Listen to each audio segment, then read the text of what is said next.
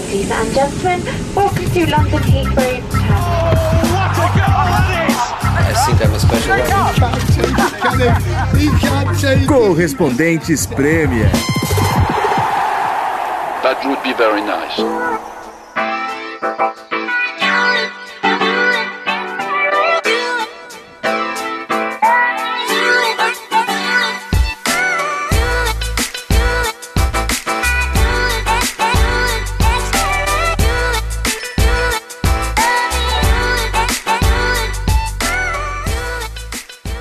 Olá, nossos queridos ouvintes do podcast Correspondentes Premier, saindo um pouco mais tarde essa semana, porque, pelo incrível que pareça, estamos bem ocupados aqui na Inglaterra, todos os quatro, ainda bem, né? É, estamos lançando também aqui no podcast, como vocês já devem ter percebido, toda quarta e sexta-feira, uma versão do Premier League de casa, programa da televisão com o Paulo Andrade e o Mauro César Pereira. No final, hein, participa também o Ulisses e o Senise. É, mas esse aqui é o nosso original, esse é o Correspondente Premier, que está de volta, mas com saudade, né? Senise, Nathalie, Ulisses, saudades de poder fazer depois de uma rodada, sentado no nosso pub favorito, tomando um pint juntos, né? Oh, olá para todos. Ontem a gente estava conversando sobre isso, inclusive no nosso grupo de WhatsApp, né? Realmente é impressionante como bate uma tristeza quando a gente pensa que faz tempo que a gente não se junta para tomar uns pints e, e gravar o, o, podcast no pub. E a maior tristeza é não saber quando a gente vai conseguir fazer isso, né? Esperamos. Diga, diga, Alessa. Não, eu ia falar, e nem como, né, cara? Porque é, eu tava comentando isso também ontem, né? Por exemplo, eu preciso ir des desesperadamente ao barbeiro, né? E o barbeiro todos tá, nós. Todos nós, né? e, aí, e aí, beleza, os caras estão fechados lá. E aí, na minha cabeça, eu queria aquela cena. Eu, eu, vou num barbeiro bem old school mesmo, assim, aqui do bairro, custa baratinho, só, só os tiozinhos lá que cortam cabelo. E aí eu fico imaginando a cena de abrir tá o... explicado, então. É, tá explicado porque que tem esse corte. Exato. E, o, o, e até numa... pra aumentar a digressão, o cara que isso aqui cortava muito lá também era o Fernando Saraiva. Você lembra do Saraiva, que era da, do Sport TV, foi correspondente Sim. aqui? Ele Sim. morava no meu prédio também. E aí toda vez que eu vou cortar o cabelo, o Saraiva voltou pro Brasil, deve ter uns 6, 7 anos já. É, não tem erro. Toda vez que eu chego na barbearia, eles perguntam: Ô, oh, e o teu amigo do Rio de Janeiro? Como é que tá? Oh, eu não falo legal. que o Saraiva deve ter uns 6 anos, mais ou menos. Mas, mas enfim, aí você fica imaginando aquela cena, né? Ah, reabriu vamos cortar o cabelo. Aí, ah, chegar na barbearia, cumprimentar os filhos, ei, que alegria, vamos cortar o cabelo. E não vai ser assim, né? No real é que quando reabrir a gente vai ter que sair de máscara, vai ser fila, vai, ser, vai saber como as coisas vão ser e tal, né? Então, gravações do jeito que a gente fazia antes, sabe-se lá quando vão realmente ocorrer, né? É, eu tenho certeza que todas as mulheres que estão ouvindo esse podcast, porque nós temos um público feminino muito fiel também, graças a Deus, se elas se, se identificam com, com aquela coisa de você acordar e olhar e não aguentar mais o seu cabelo, entendeu? Então até tem uns memes rolando na internet de quando os, os cabeleireiros abrirem um monte de mulher correndo desesperadamente. É, eu estarei entre elas, inclusive.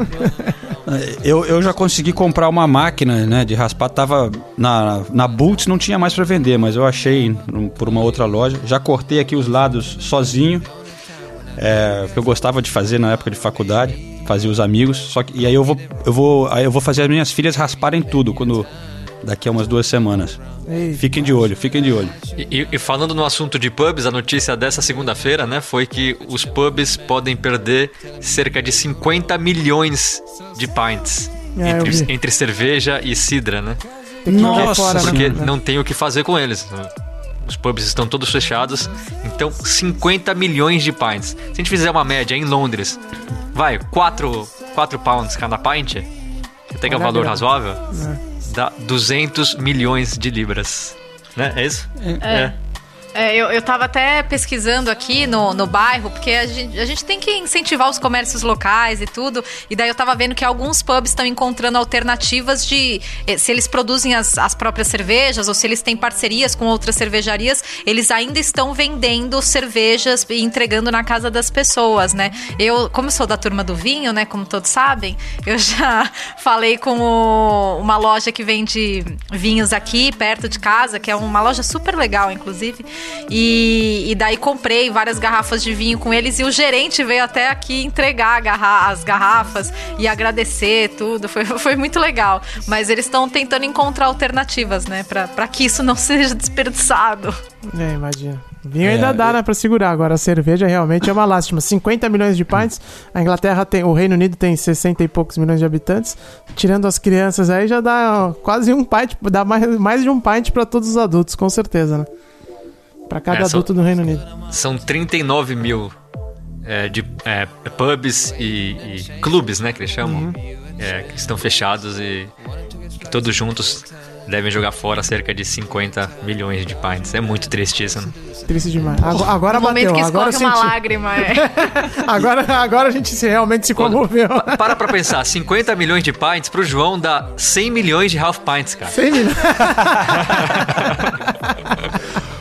Meu Deus, é pro resto da vida half pints sem parar.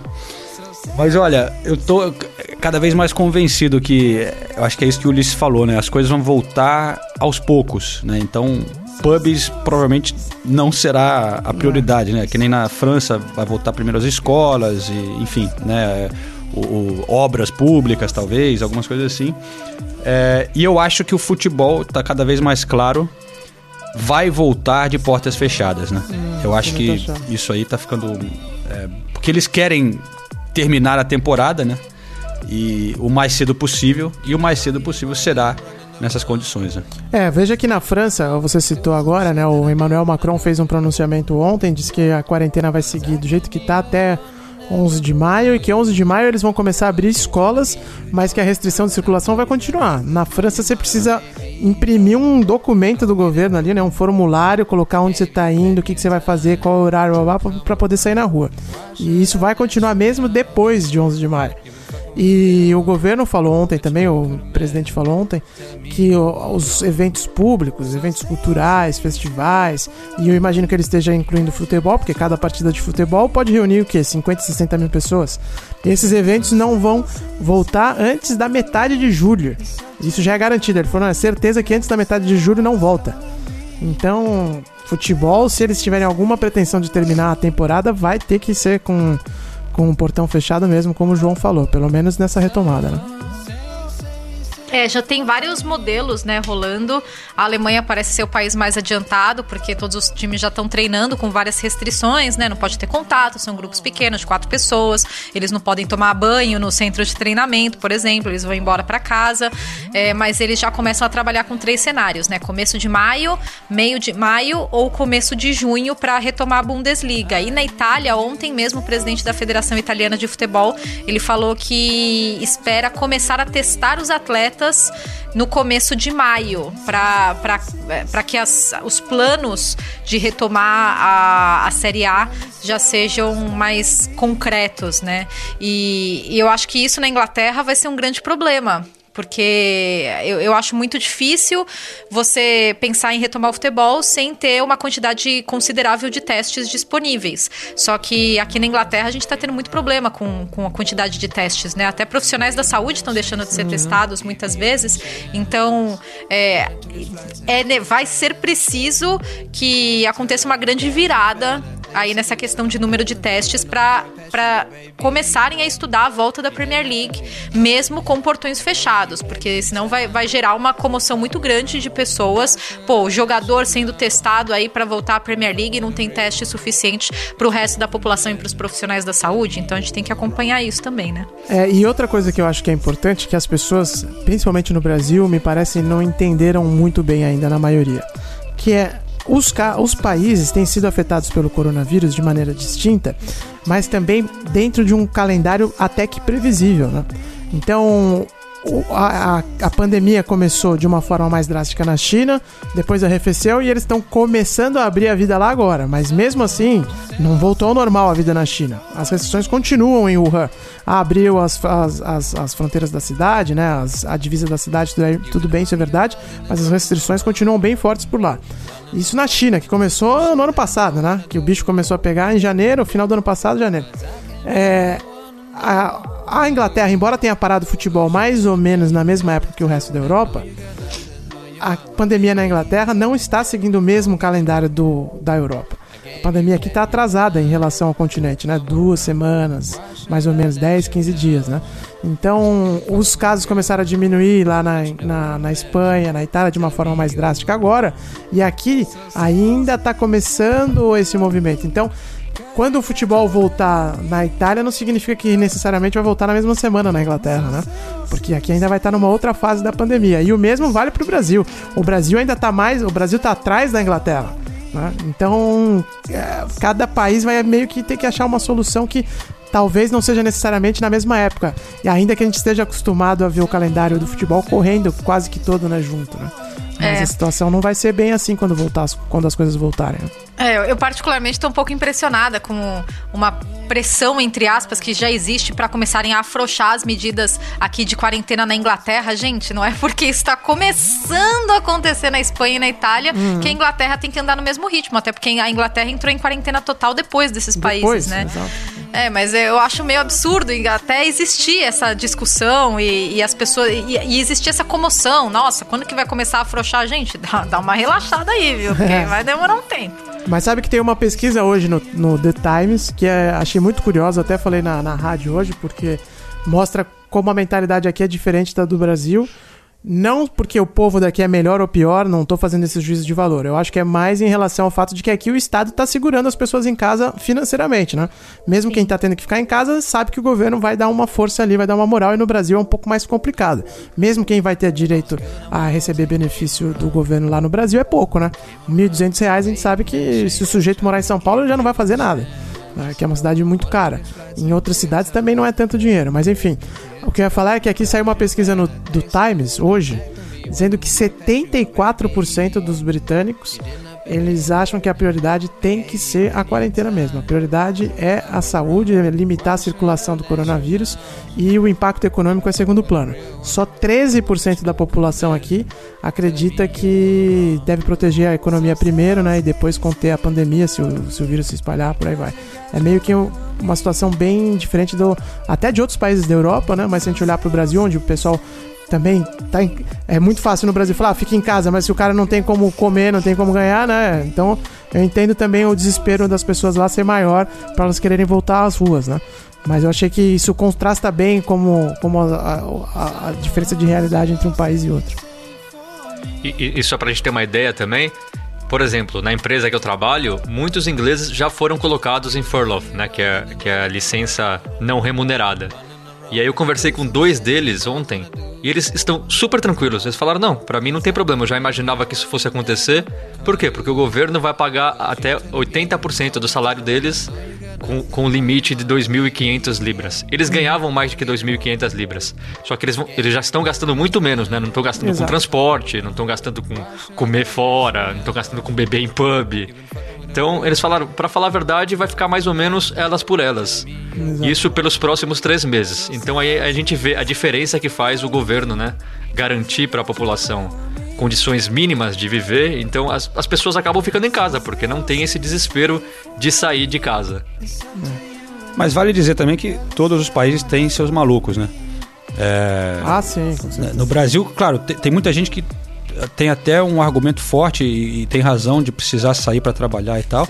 E aí tem os outros que acreditam em conspiração, que é uma coisa comunista, não sei o quê. Né? Aí aqui na Inglaterra não, não tem esse mesmo, essa mesma coisa. O Brasil copia um pouco os Estados Unidos e o Trump e tal. Aqui tem também os malucos que começaram a, a falar que é culpa do 5G, né? E queimaram torres do. Você viu é isso? Você viu? Que é instalado pelos chineses. Que e tal. loucura, né, bicho? Cada lugar tem seu, suas coisas. Tem, é, aconteceu na Inglaterra. Quando eu li, falei, na Inglaterra? Não, não é possível. Não, isso não, era, não foi na Inglaterra, foi em Curitiba, não foi em Londres. Cara, é uma loucura, é, realmente. Tá acontecendo na Inglaterra. E- Disseminado pela 5G. E voltando para o que o Ulisses falou do Macron, o Macron, no pronunciamento dele ontem, ele pediu desculpas. Ele falou que Ah. houve falha na, na, na- na falta de equipamento para os médicos, houve falha na distribuição de luvas e máscaras para a população. Assim como o prefeito de, de Milão também já tinha pedido desculpa por lançar a campanha de Milão não para e tudo mais. Então, é, é- é claro para todo mundo que o mundo demorou para agir. Principalmente o mundo ocidental, né? Como o falou, o, o vírus apareceu na, na, China no meio de dezembro, final de dezembro, é, veio para a Europa com força em fevereiro, começo de fevereiro, e ninguém fez nada nesse período para evitar né, a propagação do, do, vírus. Mas as pessoas aos poucos e os políticos aos poucos foram percebendo os erros e corrigindo a rota, né?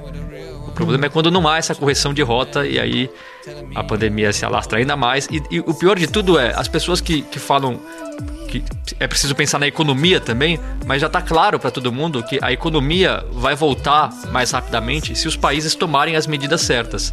Senão vai ser uma enrolação para voltar e não vai voltar nunca mais. Então, é, é, o que o João falou, tem louco para tudo, né? Mas não é possível que a loucura uma hora não seja parada e as pessoas tomem consciência do que precisa ser feito. Porque no fundo, agora Parece simples, as, as, as medidas parecem simples de ser, serem tomadas. Porque está tudo sendo provado. Tudo que os cientistas falavam está sendo provado. Então, por que, né, continuar assim? Por quê? É. E aqui demorou, né, cara? Aqui demorou também. Aqui demorou a, bastante. A, a, Irlanda, que é aqui do lado, um país né, culturalmente também muito próximo da, da Inglaterra, eu lembro que fechou as escolas uma semana antes daqui, os pubs também fecharam, cancelaram a, o, o, St. Patrick's Day, lá que é o, uhum. né, o, uhum. o, carnaval dos caras, tem as passeatas e tal. É, e o St. Patrick's Day é dia 17 de março, eles cancelaram vários dias antes, será uma semana. Enfim, mas você estava falando desse furlough, né, Senise? É, a gente teve a notícia nos últimos dias, é, ontem, se não me engano, segunda-feira. É, foi ontem. O... Os dias estão difíceis uhum. de seguir aqui, mas o, o, Tottenham, né, anunciou. A gente tinha, na nossa gravação da semana anterior, durante a gravação, o Liverpool tinha acabado de voltar atrás.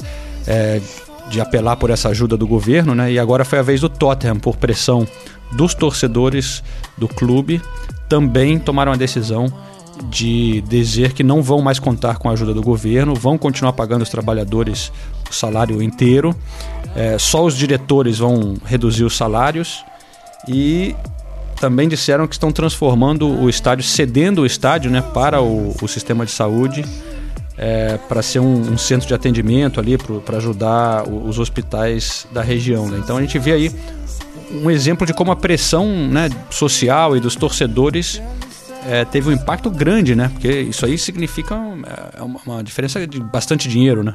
É, e o que eu achei bastante sacanagem do Tottenham é que inicialmente a, a informação era que eles iam cortar 20% do salário de todos os jogadores. É, era, de todos os jogadores, não, desculpa. De todos os funcionários que não fossem jogadores, né? 550 pessoas. É, 20% é bastante, claro, é muito, é uma contribuição muito forte. E mas seria até compreensível, porque tem empresas que estão fazendo isso, né? Eu já falei aqui para vocês, a empresa que eu trabalho aqui cortou 10% do salário de todo mundo. Então tem muita empresa que está cortando salário. Agora a sacanagem é não cortar dos jogadores também, né, cara? Você tem uma instituição é. e fala, é, não, vamos cortar 20% dos, dos, de todos os funcionários menos dos jogadores. Pô, os caras que mais até, ganham não vão cortar? Até, é, porque o, o, salário do jogador é tão alto que dos outros funcionários Exato. fica quase insignificante. Né? Exatamente. Né? Na empresa que eu trabalho teve uma, foi escalonado, foi 10% no mínimo para todo mundo, 15% para quem tinha cargo de gerência e 20% para diretores. Os, então, se vão colocar 20% pro tiozinho que abre o portão lá do White Hart Lane, né? Do novo White Hart Lane, que não se chama assim, mas enfim. É, tem que cortar pelo menos 50% do Harry Kane, me desculpa. Se o, se o tiozinho que abre o portão tá contribuindo com 20, o, a maior estrela da casa tem que contribuir com 50, né? Pelo menos é o que se espera de uma sociedade em que a desigualdade não é cultivada. Só que sabe que tem um, é, um, um, argumento, assim, se você pensar é, pelo lado dos jogadores também, né? É, você pode colocar isso para o próximo nível, né? Por exemplo, o Arsenal agora, é, os jogadores rejeitaram né, a proposta do clube de reduzir os salários por 12,5% caso não classifiquem para Champions. É, pelo que eu entendi, os jogadores ficam também pensando nos executivos e nos donos, né? Eles também estão olhando acima, falando, bom, a gente vai reduzir o nosso, mas o dono, olha, o Stan Kroenke, o cara é bilionário. O que, que ele vai fazer? Não, né? tá certo, mas Eles eu também, também têm esse que- receio. É. Ah, eu acho que eles têm que cobrar, com certeza. Também tem que cobrar isso. né? E aí tem o argumento do sindicato dos atletas, né? Que é, ah, você tá diminuindo uma um percentual do, do salário dos jogadores, que na verdade seria um dinheiro de, do- pros- de contribuinte, né? Um dinheiro que iria para imposto. Então esse dinheiro seria revertido também para a sociedade. Então a gente queria encontrar formas é, mais eficazes de financeiramente contribuir para o que está acontecendo. É, eu não sei, eu acho, acho bem estranha a postura dos atletas aí. Na, na última edição a gente falou, né, que não tem que ficar cobrar o jogador é fácil e tal, e eu continuo com a mesma posição, né? Me importo mais em saber o que, que os bancos estão fazendo, o que, que as grandes instituições estão fazendo. Mas no momento em que todo mundo está dando uma contribuição, toda a aqui no Reino Unido é toda a sociedade está dando uma contribuição. Então eles também têm que contribuir. 12,5% da proposta do Arsenal também achei bastante razoável. Mas eu entendo a cobrança. Falar, mas e os acionistas? Quanto vocês estão pagando de dividendo no, no, no final dessa temporada? Os diretores, tudo isso tem que ser cobrado, sem dúvida alguma. É, a, a- loucura que a gente nunca viveu, a gente tá falando isso desde que começou, né? A gente nunca viveu um cenário desse, então até as opiniões vão mudando, né? Eu, eu- assim como o Ulisses, eu concordo 100% com o Ulisses. Até na- na- no, no programa passado eu também fui um dos que falei, "Ah, é errado ficar cobrando de jogador, que tem muito jogador que doa e ninguém fica sabendo. Só que se você parar pra pensar, vamos pensar, um salário de jogador. Qual, o, que impede um jogador do- de um Arsenal, de um, de um Tottenham, de um Manchester United, de o salário ser, eh, ser diminuído, vai, em 50%? É, exato. Por exemplo, 15% do Arsenal que eles queriam, tá bom. E os outros 35% eles fazem em doação. Exatamente. Então, assim, como- também como a gente tem falado, todo mundo vai ser afetado. Todo mundo vai ser afetado. Então, eu, eu- eu também já não compro mais o discurso do. Os, os jogadores até lançaram uma campanha todos juntos, é, é, divulgaram uma carta falando que eles estão é, colaborando com a NHS, não falaram os valores, que eu também acho que não tem que falar. Só que isso não impede do salário deles serem, serem cortados também. Se, se a população inteira está tendo o, o- o salário cortado, por que o jogador também não, não vai ter? E eu, eu até, até entendo um pouco eles falarem, ah, mas e o- os donos também não são afetados, mas no fundo os donos também estão sendo afetados. E se a gente ficar olhando um pro outro, ninguém, ninguém vai ajudar, ninguém vai ter salário cortado. É, esse negócio de ficar comparando, ah, o tal teve 10%, eu tive 12%. Eu sempre, eu sempre fui contra ficar comparando o salário um do outro. Então, eu, eu, eu concordo com a não pressão aos jogadores de, de doação e tudo mais, mas eu já chego à conclusão que eles precisam ter o salário cortado. A gente tá vendo um monte de clube em dificuldade já, principalmente da segunda, da terceira divisão. Um monte de clube de segunda e terceira divisão já cortando salários. E, e- e os da Premier League, que tem os salários mais altos, eles não vão ser. não vão ter o salário cortado. Eu, eu acho Não, e, e aí também tem um ponto- isso. E também é o que o, o Sinistro falou, não tem que ficar comparando o salário de cada um, nada a ver. Cada, cada um ganha o que tem que ganhar, e se o jogador ganha o que ganha é porque realmente tem um valor agregado àquilo. Senão ninguém ia pagar. Né? Se estão pagando é porque os caras valem. Só que o salário de um jogador profissional, de um ano da Premier League, é mais do que muita gente vai ganhar na vida, né? Então realmente dá pro cara como fazer um. dá pra eles aceitarem uma redução mais drástica, né? É, financeiramente falando. Mas enfim, é, vamos ver como a situação vai desenrolar. A realidade de um clube não é a do outro, não dá pra você achar que o Arsenal tem a mesma realidade do Bournemouth, que tem a mesma realidade do Liverpool, né? Mas é, foi, eu achei estranho essa- esse movimento dos jogadores do Arsenal, porque o corte nem era lá grandes coisas e tá na hora de mexer também no bolso deles, porque tá mexendo no- de novo, porque só porque tá mexendo no bolso de todo mundo. Toda a população tá pagando, todo mundo tá pagando isso, né?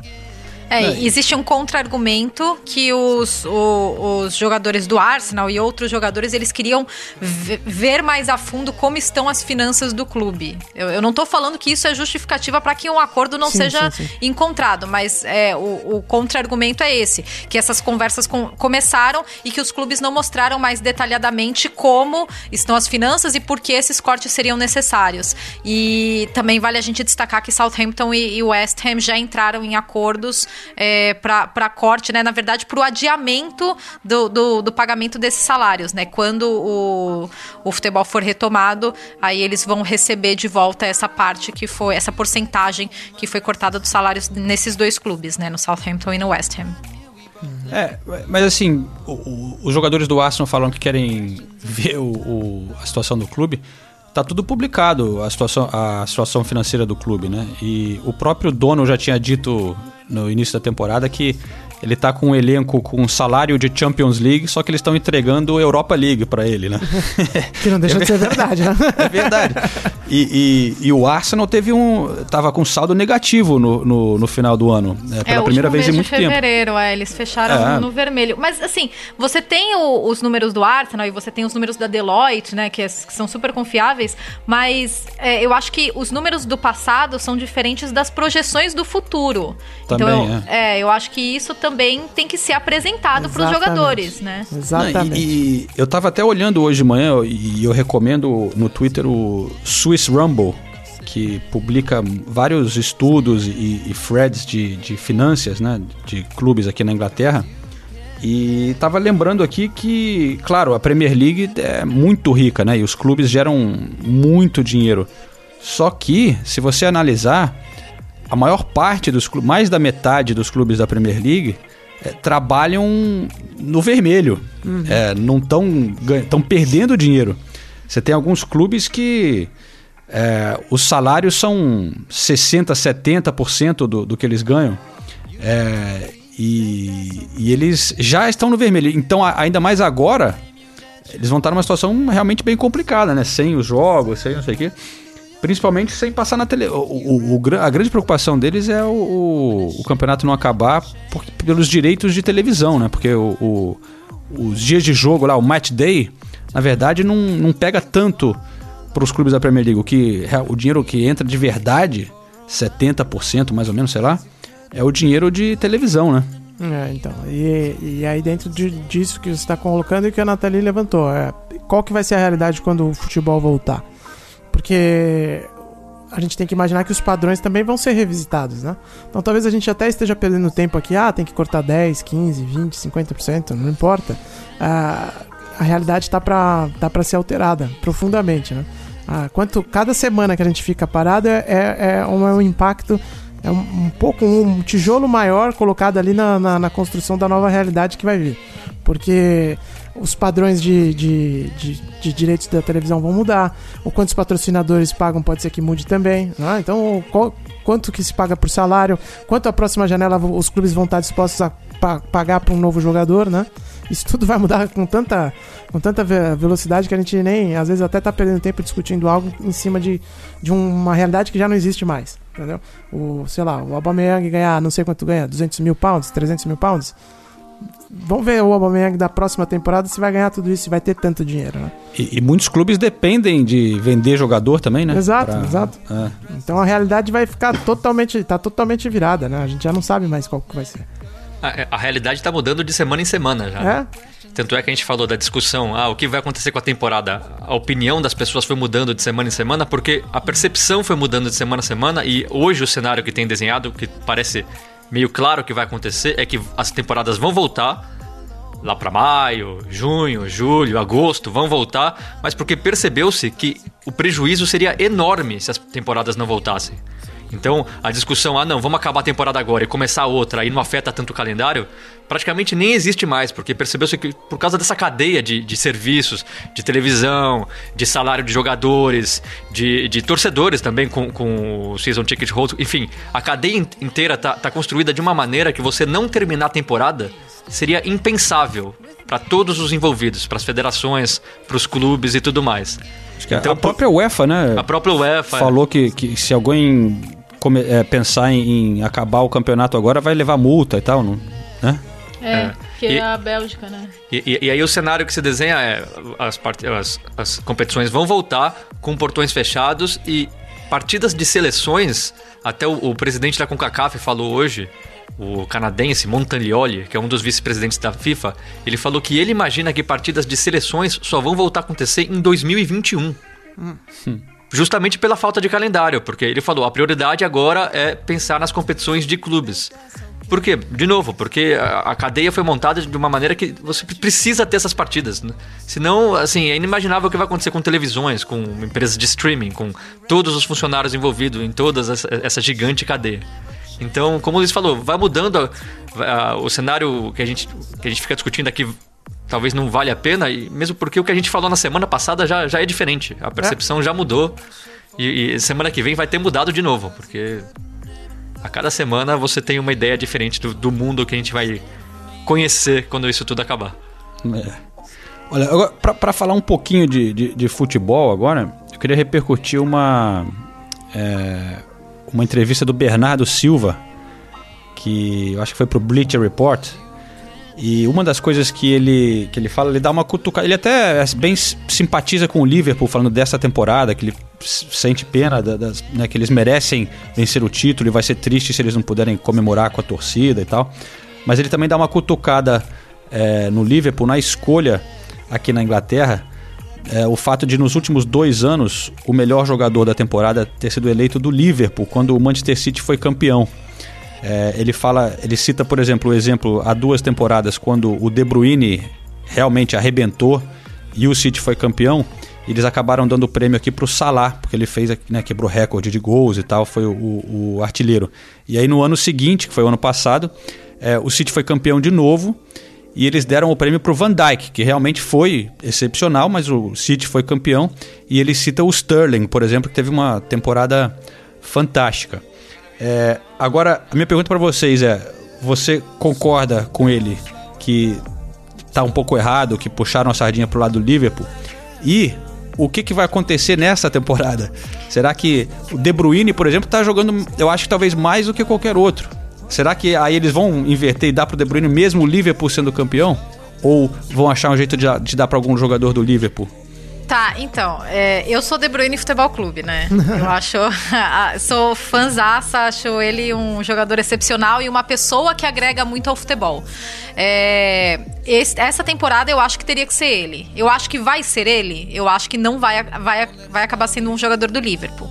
Mas eu votaria no De Bruyne. Agora, os exemplos que o Bernardo Silva deu, duas temporadas atrás, o Kevin De Bruyne fez um- uma primeira metade de temporada Sim. impecável. E na segunda metade ele caiu. E ele Teve contusão mesmo também, né? Teve contusão e ele mesmo falou: "Não, não tem como. O prêmio é do Salah". Ele falou, ele deu uma entrevista, acho que, se eu não me engano, no dia da premiação, é, ele já estava esperando que fosse pro Salah porque o Salah fez algo extraordinário fora de série, é, não só nos números, mas realmente aquela temporada do Salah, ele, ele fazia o que ele queria. Foi, foi uma temporada muito impressionante. E na temporada passada, não tem como tirar do Van Dijk. Tudo bem, o Sterling fez uma excelente temporada, fez uma excelente temporada. É, mas eu acho que não tem como tirar do Van Dijk. Essa temporada, eu daria pro De Bruyne pelos mesmos motivos que na temporada passada a gente. A gente não, né? Porque eu não dei é, prêmio pra ninguém. Mas que, que o Van Dijk foi premiado. Porque eu acho que tem que ser o jogador que fez algo excepcional. E o De Bruyne, apesar do Manchester City não estar sendo excepcional como foi nas duas últimas temporadas, estar fazendo sim uma ótima temporada, mas não excepcional no nível das duas últimas, o De Bruyne foi o jogador que teve mais impacto num clube da Premier League. Então todos os momentos, todos não, mas a grande maioria dos momentos de brilhantismo que a gente eh, viu no Manchester City, muitos deles passavam pelo Kevin De Bruyne por algo diferente que ele trazia para o time. Então eu, eu elegeria o Kevin De Bruyne e eu não tiraria os prêmios do Salah e do Van Dijk nas duas últimas temporadas. Até porque se você pensar no Salah e o Van Dijk, nessas temporadas que a gente falou, os dois ficaram entre os três finalistas da FIFA, né? De Isso. melhor do mundo nessas temporadas, né? Eu achei meio deselegante do Bernardo Silva, na verdade, meu, porque quando fala assim, também questiona o prêmio entregue que foi entregue pros outros, né? Então, sei lá, eu achei. Ah, mas, mas eu acho que ele tem um bom ponto, cara. Que, que nem a Nathalie falou, se acabar ganhando um do Liverpool nessa temporada, eu acho que o argumento dele tá bem válido, porque eu não ainda, vejo pô. um cara do Liverpool que tá. Ah, mas vai ganhar, cara. É, mas também tem outra, cara. É, esses... é, óbvio que não é justo, esses prêmios também não são sempre justos, nada disso. É... Tudo que tem interesse por trás. E o Liverpool é o time mais popular aqui, é o time que tá todo mundo, sabe? Eu acho natural que ganhe um cara do Liverpool. Tá ganhando a temporada com é, os pés nas costas e por aí vai. É, aquela discussão que tem no Brasil também. Ah, a Globo favorecia. Fala do Flamengo, fala do Corinthians, fala. Sim, porque é o time que dá mais atenção e tal. São os times que tem mais. Eu acho que é natural, existe isso aqui também. Eu até acredito que existe um ponto como vocês falaram, talvez o Liverpool realmente ganhe esse ano e tal, e não seja justo com o De Bruyne, mas é, futebol nunca também é um negócio muito justo, nada na vida é justo, né? Tudo tem interesse, tudo tem marketing atrás, e eu acho que Bonito isso é influenciado, né? Pra você que ama futebol, o Ulisses sempre tem desa- faz a gente desacreditar na vida, né? Esse tapa na cara. Olha, O eu, eu sempre falo que eu acho essas eleições de melhores uma babaquice. É, todas, exato. todas. Eu acho todas. Eu acho todas injustas. Uma babaquice. Babaquice. Eu concordo com o Senise. As, eu as pessoas o ficam, ah, quem vai ganhar a bola de ouro? Ah, o Messi merecia ter mais que o Cristiano Ronaldo. Puta babaquice.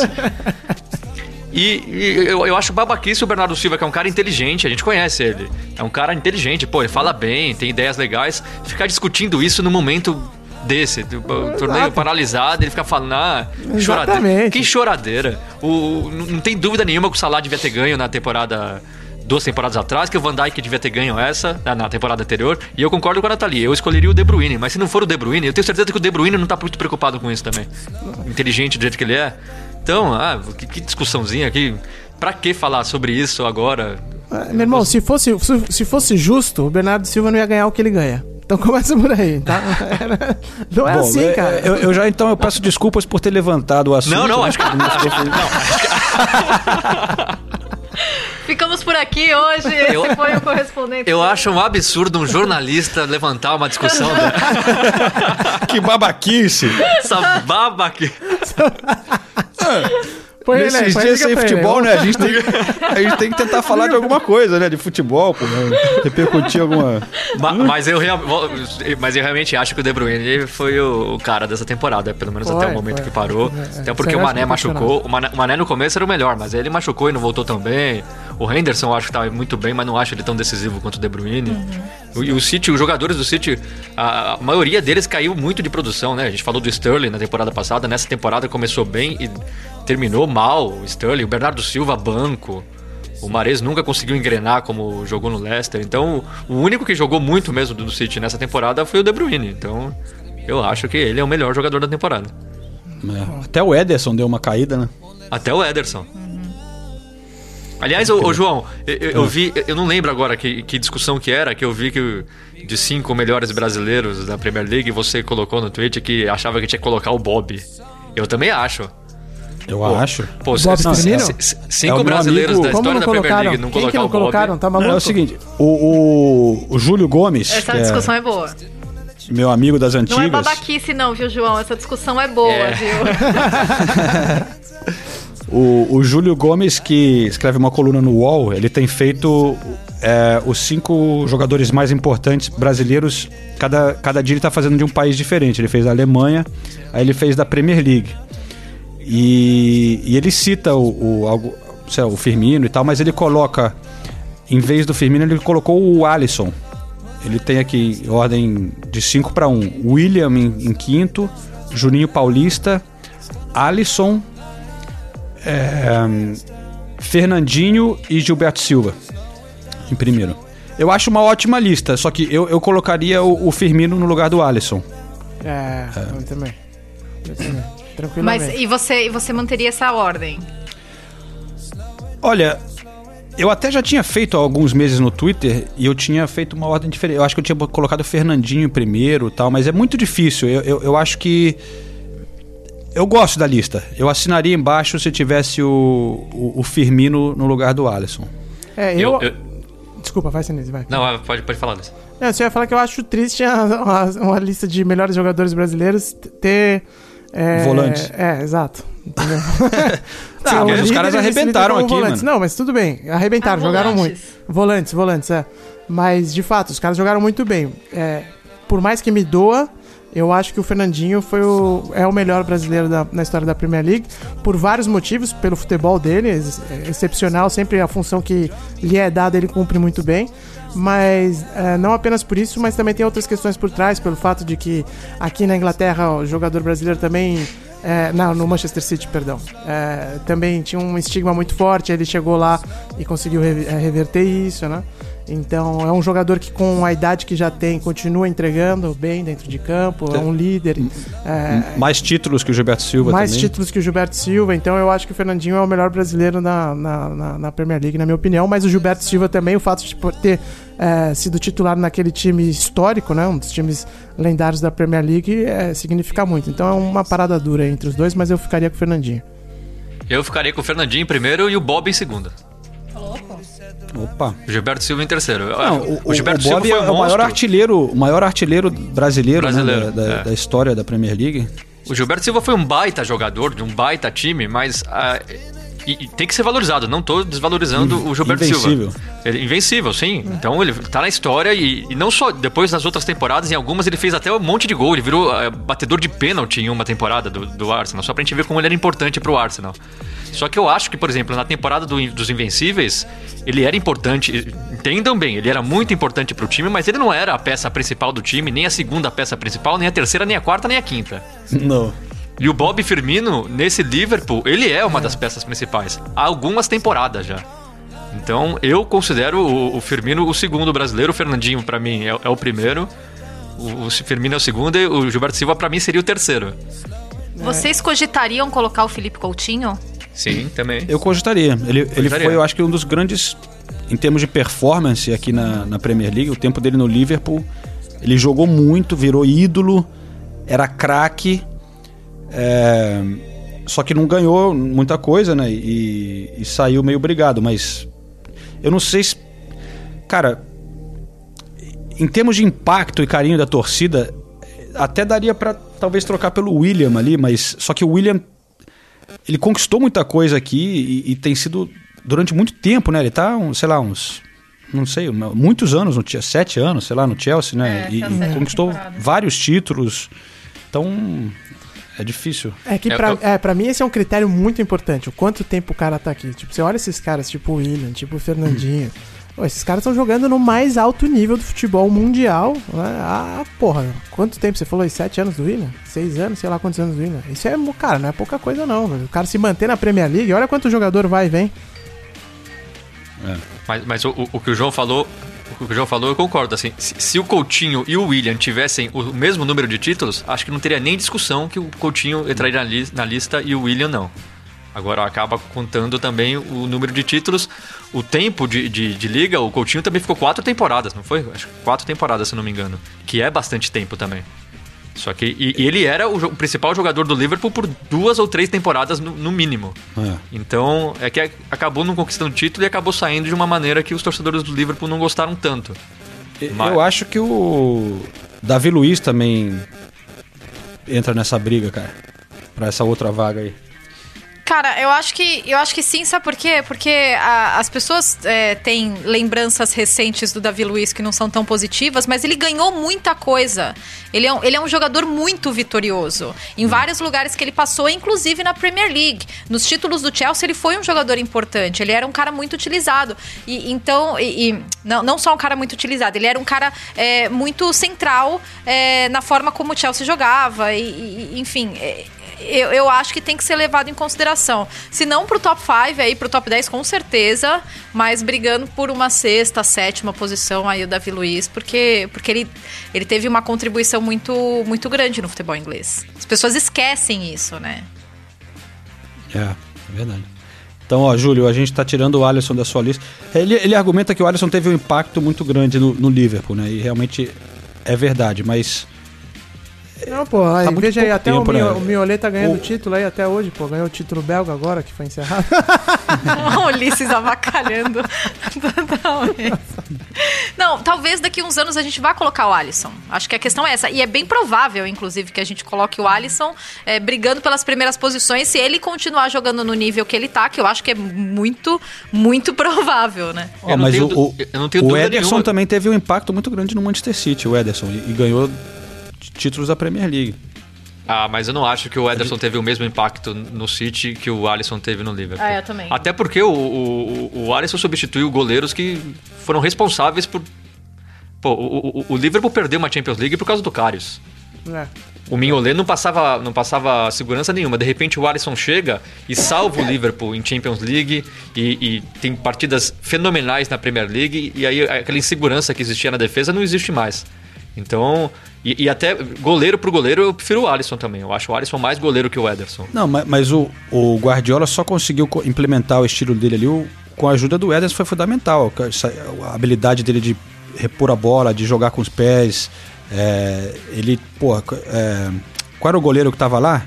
Que Era o dançou? Cláudio Bravo, que o próprio Guardiola tinha O, o trazido. Bravo. Era o Hart. Era o Hart, Hart, depois Bravo. o Bravo. Então, não, então, ele fez uma diferença grande, cara. Esses dois aí Não. não convenciam nem um pouco. Não, eu, eu- eu também acho que o Ederson fez uma diferença grande, mas eu acho que o impacto do Alisson é maior e eu acho que o Alisson é mais goleiro. Eu acho que se o Alisson tivesse ido pro City, o impacto teria sido maior ainda no City, entendeu? Então, e se eu tivesse que ficar entre um, um dos dois, eu ficaria com o Alisson. E acho que é inevitável que em uma temporada, duas no máximo, o Alisson vai estar nessa lista, não tem como. Não está, mas eu acho que nesse momento o Firmino, o Firmino para mim é segundo da lista. E, e se continuar muito tempo assim jogando, vai virar primeiro. É, já existe a discussão, né? Se ele, se ele deveria ser o primeiro ou não. É, mas só é, acrescentando uma informação, a gente estava tentando contar o número de temporadas do Coutinho, foram quatro temporadas e meio. Quatro temporadas e meia aqui no, na, na Premier League, pelo Liverpool. Tá certo. Olha, a gente ia também discutir a, a lista dos técnicos aqui da Eu, BBC. eu mas acho que, eu acho que a gente tinha que discutir a lista dos sul-coreanos mais importantes da Premier League. É o Parque, né? é, o Parque é o segundo, né? Jisung Pronto, acabou Park. a lista. Não, gente, eu li uma matéria essa semana falando sobre o treinamento do som, treinamento militar, e a matéria falava que, que ele vai ter que raspar o cabelo, né? Eu dei essa notícia pro Senise e eu acabei com o dia dele. Ficou chateadíssimo. Nossa, o, Senise podia raspar em solidariedade também o dele, né? É. Eu queria, eu queria raspar, mas como eu tô gravando o boletim todo dia, aparecendo, né, na, na- na frente É. da câmera, eu acho que vai ficar meio bizarro. Esse é o meu mas eu drama queria, também. Eu, eu queria, eu queria raspar em, em solidariedade, solidariedade ao menino som. Ah, mas na quarentena dá pra raspar, todo mundo entende. Vai ficar feio mesmo, mas. Não, mas, mas eu, eu, eu não vou supor, porque a- a- eu, eu gravo as coisas depois eu tenho que editar. Ficar olhando pra minha cara de cabelo raspado editando, eu, eu- eu não vou mandar o material de vergonha, entendeu? Então. Bom, é o seguinte, pessoal, já a gente vai deixar a lista dos técnicos aqui da BBC para a semana que vem e também já aviso que teremos perguntas da audiência no próximo episódio. Boa. Então podem mandar aí pelas redes sociais. É, mas para encerrar, a gente tem as recomendações da semana e começamos por o nosso companheiro Ulisses Neto, que sempre vem com uma parada diferente. Então Não, ele vamos vai já indicar um começar poema pelo Ulisses, hoje. Né? Adoraria, hein? Olha Uma só. peça de teatro, de futebol. É, seria legal. Um poema seria legal. Da próxima vez eu vou vir. A Natália me deu uma boa sugestão. Da próxima vez eu vou vir com, com um Mas aí você tem que ler o poema, né? Hã? Tem que ler o poema. Tem que ler? É ah, você quer que eu declame o poema aqui? Olha. Isso. Claro, Ah, não, pô. é demais. Mas olha só, é, realmente eu vou dar uma, como, como sempre, uma, uma indicação que não está ligada diretamente ao futebol. Mas tem o futebol como provocação, entendeu? Como propósito. É, um tema que eu gosto muito e que tento ler o máximo possível é, é o crime organizado no Brasil sobre o PCC, né?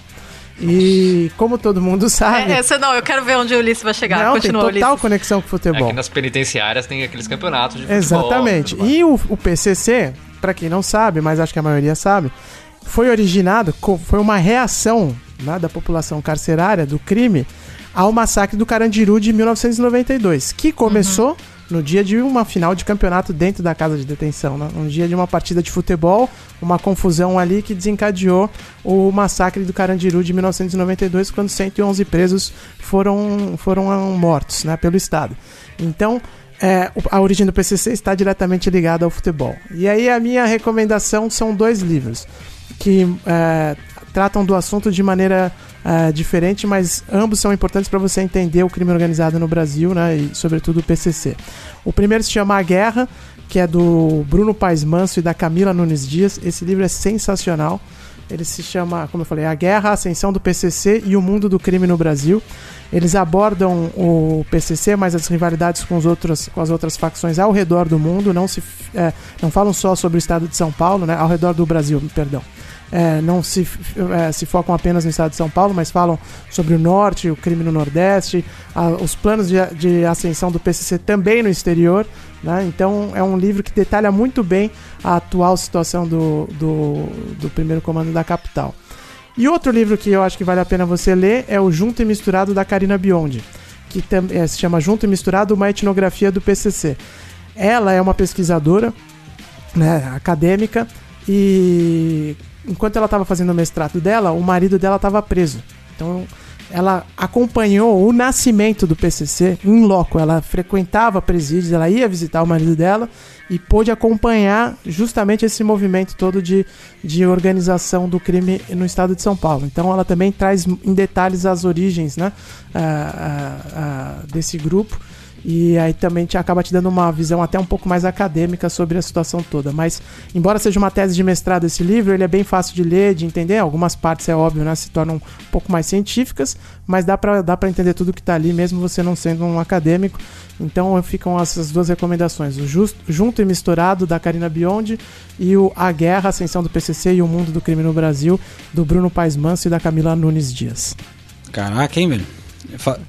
Fa- Falando de Carandiru, o, o Estação Carandiru do Drauzio Sim. Varela é muito bom também. Sim, É muito bom. E o futebol aparece também, né? É, é verdade. Mas, é, bom, eu vou, eu vou dar a minha então. A gente vai se despedir do Ulisses Neto. Tem compromissos aí com, com a rádio, né, Ulisses? Exatamente, vou lá falar no Jornal da Manhã. Repita. Valeu, pessoal. Até a próxima. Muito bom. Valeu. Abraços, Ulisses. É, então, a minha recomendação dessa semana também é um livro, cara. Eu tenho o, o livro O Drible, que é do Sérgio Rodrigues. O Sérgio Rodrigues até O Dibre. É. o Drib. O, o, o Sérgio Rodrigues até participou de um podcast nosso. Eu vou procurar aqui qual o episódio que foi, porque ele teve em Londres e aí eu entrevistei ele aqui no, no Pibrary Corner. Ele falou sobre a experiência dele no futebol inglês, sobre o livro também, foi muito legal. Mas é um livro bem legal, um romance, é, mas com o futebol ali como parte do assunto, né? É, é, é um cronista esportivo, é, é o- é o- um dos principais personagens do filme. E é a história sobre um cara tentando se reaproximar é, do filho que tá. Eles estão brigados, pai e filho, e enfim. Aí tem como pano de fundo o futebol. O cara é cronista esportivo e também ali na época da ditadura militar e tal. Um livro bem legal, é, é curto, um romance bem legal de ler. E fica essa aí minha recomendação, Companhia das Letras, o Drible de Sérgio Rodrigues. Eu vou procurar aqui o, o episódio para quem ficasse interessado no nosso episódio do Correspondente Premier das Antigas. Tá, a minha recomendação, na verdade, é de algo que eu comecei. Tô começando a assistir. Eu tenho o péssimo hábito de começar as coisas. Então, assim, eu tô vendo três documentários ao mesmo tempo, tô lendo três Peraí. livros. é, Começar as coisas não é um péssimo hábito. O péssimo hábito é você não, acabar, terminar, né? exatamente. É. Então, assim, eu tô lendo três livros, dois de esporte e um que é a biografia da Michelle Obama. Aí eu Uhum. tô vendo não sei quantas séries ao mesmo tempo. Então, eu, eu, eu tenho esse péssimo hábito e às vezes eu não acabo, entendeu? Esse é o problema. Mas eu comecei a ver o documentário que tem na Amazon. Eu não tenho certeza se tem na Amazon no Brasil, mas tem na Amazon aqui em UK, que é o documentário Take Us Home Leeds United que é da temporada passada do Leeds. São seis episódios é, de uma temporada que é considerada histórica, principalmente pela chegada do Marcelo Bielsa. Eu vou fazer algumas restrições ao, ao documentário, tá? Eu já aviso pra quem tá, tá com uma expectativa muito grande. Nossa, vou, porque eu fui com essa expectativa. Vou descobrir novas coisas sobre Marcelo Bielsa, porque eu sou muito fã do Bielsa. É, só que a gente sabe que o Bielsa tem mil restrições quanto a dar entrevistas, aparecer na mídia. Então, nesse documentário, a gente não vê o Bielsa dando entrevista. Todas as, as falas dele são em off. Então, eu ainda tô tentando entender se eles pegaram essas falas de entrevistas coletivas que ele deu ou se eles gravaram com ele, como tem muitos documentários que são feitos assim, produzidos assim, gravaram com ele em off, sem, sem a imagem, e utilizaram durante o documentário. Ainda tô tentando entender. Então, assim, o acesso ao Leeds, ele é bem menor se comparado, por exemplo, com o acesso que a Amazon teve no Manchester City e principalmente o acesso que teve ao Sutherland, no Sutherland Till I Die. É, mas é legal porque eles contam um pouco da história da cidade, o envolvimento da cidade com o clube e também todas as coisas, os depoimentos sobre as mudanças é, que vão acontecendo no Leeds e as coisas que o Marcelo Bielsa trouxe que são muito curiosas, né? Sempre. Então ele é um personagem muito rico e essa temporada do Leeds tem muitas coisas legais. Eu tô louca pra chegar no capítulo do Spygate, que ainda não chegou. É, mas, mas então essa é a minha dica. Take Us Home Leeds United. E aproveitando que tá falando do Bielsa, a eu até esqueci de falar, o Bielsa mandou uma carta pra EFL, né, pra English Football League, pedindo pra eles prudência na hora de, de resolver voltar com a temporada, que não, não se pode colocar os jogadores em risco. E o Bielsa é o técnico do Leeds, que é o líder da Championship, ou seja, estaria extremamente interessado na- no retorno da temporada para conseguir o acesso. O Leeds não, não vai para a primeira divisão há 16 anos, mas mesmo assim o Bielsa, sempre diferente, falando: ó, Tô vendo as pessoas com pressa para voltar, mas não é hora de falar nisso. Estão todos os jogadores em risco. Lembrando que o Bielsa e os jogadores do Leeds tiveram o salário reduzido voluntariamente. Foram o primeiro time da Inglaterra que reduziram o salário voluntariamente. Então, o Bielsa é realmente um cara diferente. A minha, a minha indicação vai para um documentário que chama Le Bleu, uma outra história da França. O, os, Azuis, uma outra história da França. É um documentário espetacular que também relaciona o futebol com a política e principalmente o problema com os imigrantes na França. Então tem o Lilian Thuram, que foi campeão é, na Copa de 98, tem o próprio Zidane, que é filho de argelinos. Então todos falando sobre o preconceito que existia na, na, na na França na época e como isso mudou depois do título de 98. Conta também a história do amistoso entre é, França e Argélia, o, o, primeiro amistoso entre as duas equipes em 2001, que teve confusão, a partida foi paralisada porque o, os torcedores da Argélia começaram, vaiaram, por exemplo, a Marceleza antes do, do jogo. Então conta todo esse cenário. Fala de 2002, a Fala de 2002, o caos que foi também, é. é. a Copa do Mundo de 2002, a briga interna dos jogadores. Então é muito, muito legal esse documentário. Eu esqueci de, de, de indicar nas nossas outras nossos outros podcasts, que esse para mim é um dos documentários mais legais que eu já vi de futebol, justamente porque relaciona e mostra muito esse problema que não só a França, mas muitos países europeus vivem hoje, né? Que é essa dificuldade de lidar com imigrantes, sendo que muitas pessoas importantes são imigrantes, são filhos de imigrantes, e isso acaba mudando um pouquinho o cenário, então vale muito a pena. Show de bola, bem legal. Esse eu não vi não, deu vontade de ver. Pô, é bem legal. É, e tá disponível onde, você falou? Não. Tá no Netflix, é, tá, a gente tá assistiu no Netflix, é. é. Tá. Show de bola. E ó, então eu encontrei aqui o, o, o, episódio do Correspondente Premier com o Sérgio Rodrigues, que é o autor do livro que eu recomendei, que é um livro, como eu disse, muito gostoso de ler. É o Correspondente Premier número 37. Ah, tem dois anos já, Adeus Coutinho. Deve ter uma, o começo ali talvez seja meio desatualizado, falando do, da saída do Coutinho, mas aí a gente entra nesse almoço comigo, o Sérgio Rodrigues e o Rodrigo Rodrigues, da, nosso companheiro ex-ESPN, agora da. São irmãos, né? Não, mas é engraçado, né? Tem o mesmo nome. É, então é isso aí. Episódio 37. Quem ficar curioso com isso. Caramba, o João, que organização, conseguiu achar o episódio assim rápido? Oh. Achei. Sabe que o, o, Google me, o Google me ajudou, cara. Ah, foi o Google. Eu botei correspondentes Premier Sérgio Rodrigues. E, Aceita o elogio, João, é. me entrega. Não, minha memória é uma droga. Não, não vou eu não vou aceitar um, uma coisa que eu não mereço. É, bom, pessoal, bom ver vocês aqui virtualmente, conversar com vocês de novo. Obrigado a todos por acompanhar também. Lembrando que podem mandar perguntas é, pelas redes sociais, com o joguinho da velha ali, hashtag correspondentes Premier, para a gente poder identificar. E o próximo episódio então será com perguntas da, da, da audiência. É, certo, então, galera? Mandem perguntas, comentários, xingamentos, que no, no, próximo episódio a gente vai responder tudo. Ou quase tudo, né? Só não pode falar mal do som, senão a gente não lê a mensagem. É, tudo é difícil, porque geralmente chega muita pergunta, hein, cara? Né? Às vezes chega mais de 100 e tal. É, se quiser fazer um episódio de 5 horas, a gente responde tudo. Estamos com tempo mesmo, né? Falou então. E a gente não comentou, a Nathalie tá com uma camisa bonita aqui hoje, hein, nesse, nessa gravação, hein, Nathalie? ah, é verdade. Não, eu tô vestindo a camisa do Newcastle United. É, essa camisa, na verdade, eu comprei na, nessa loja de Classic Football Shirts que tem aqui. A gente já até falou disso aqui no podcast. Ela, pô, ela é super bonita. Aí eu peguei ela torcendo para que fosse a camisa do acesso, né? Falei, putz, acho que é a camisa da temporada que o Newcastle subiu pra Premier League. Não era. Mas comprei do mesmo jeito. com o Rafa. Mas eu comprei do mesmo jeito. Mas é a camisa de 125 anos do Newcastle. Tem é. até o símbolo de 125 anos. É bem bonita. E eu lembro nessa, nessa, nessa tarde que a Nathalie começou a procurar camisetas. E aí as camisas femininas de clubes ingleses estavam muito baratas. Aí ela foi pegando ela e guardava. Falava, como é que você não vai levar essa? Aí ela levava. Eu Aí saí com cinco com camisas cinco... da loja. Eu, eu uso essas camisas para treinar. Eu tô com ela porque eu tava treinando aqui em casa, né? Eu tenho me exercitado bastante aqui em casa, né? E, e daí eu sempre uso camisa de futebol, por isso que eu tenho bastante. Eu tenho muitas mesmo. E, e essa é a do Newcastle, eu gosto muito dela. Show de bola. Tá aí a história da camisa da Nathalie, então. Pessoal, muito obrigado.